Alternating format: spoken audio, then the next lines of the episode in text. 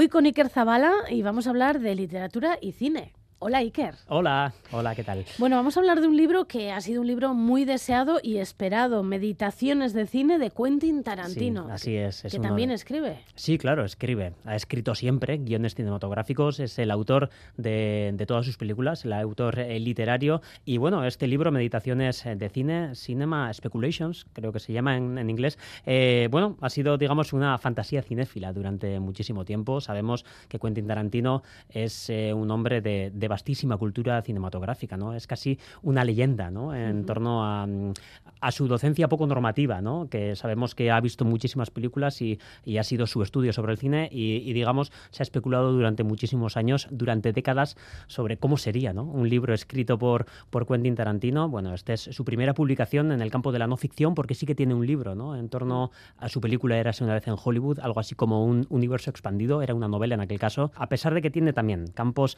que son casi casi narrativo. ¿Podríamos decir que es una como una especie de biografía o no?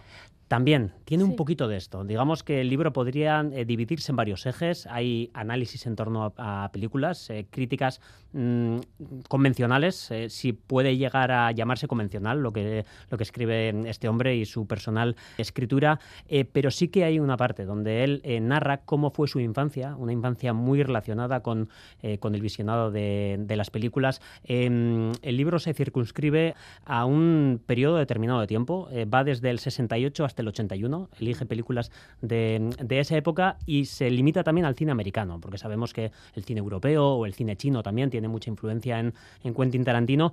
Y en este caso él nos cuenta eh, cómo fue su experiencia vivencial de ver estas películas, que es muy interesante, porque también nos hace un retrato de una época. Él eh, cuenta cómo él iba al cine junto con su madre y con las sucesivas parejas que iba teniendo su madre en, Los Ángeles de, los años 60 y, y 70 y cómo cómo veía las películas, que es muy diferente a cómo las percibimos hoy, ¿no? Digamos que estamos en las antípodas, ¿no? De, del cine doméstico, del cine de, plataforma que tenemos hoy.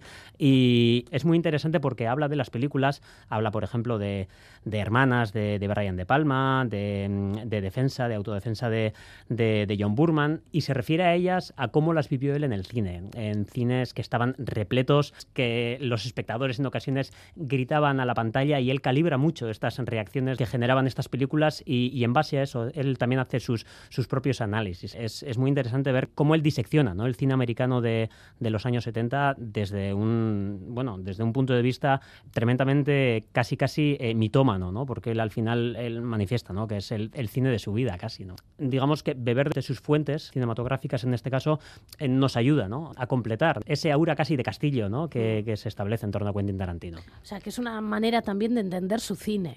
Sí, sí, es una manera de entender su cine mediante su literatura que es muy distinta a su manera de crear cine, ¿no? Porque sabemos que su cine es eh, muy minucioso, ¿no? Todo está muy pensado al detalle, hay tratados, ¿no? Sobre cómo sus planos interrelacionan con otros planos creados previamente, ¿no? En el cine de, de John Woo o del cine de Sergio Leone. Y en este caso su escritura es muy distinta a su escritura cinematográfica porque es un libro que está hecho de forma casi desbocada, ¿no? Él más o menos escribe igual que habla, ¿no? Ahí son populares también sus vídeos, ¿no? Donde él tiene una oralidad casi casi eh, desbordante. También en apartados donde, por ejemplo, bueno, mete unos mamporros terribles a la crítica, digamos, eh, de, la época, ¿no? Eh, creo que se refiere a, los críticos de su época como gilipollas insidiosos, que aborrecen su vida, digamos, vamos.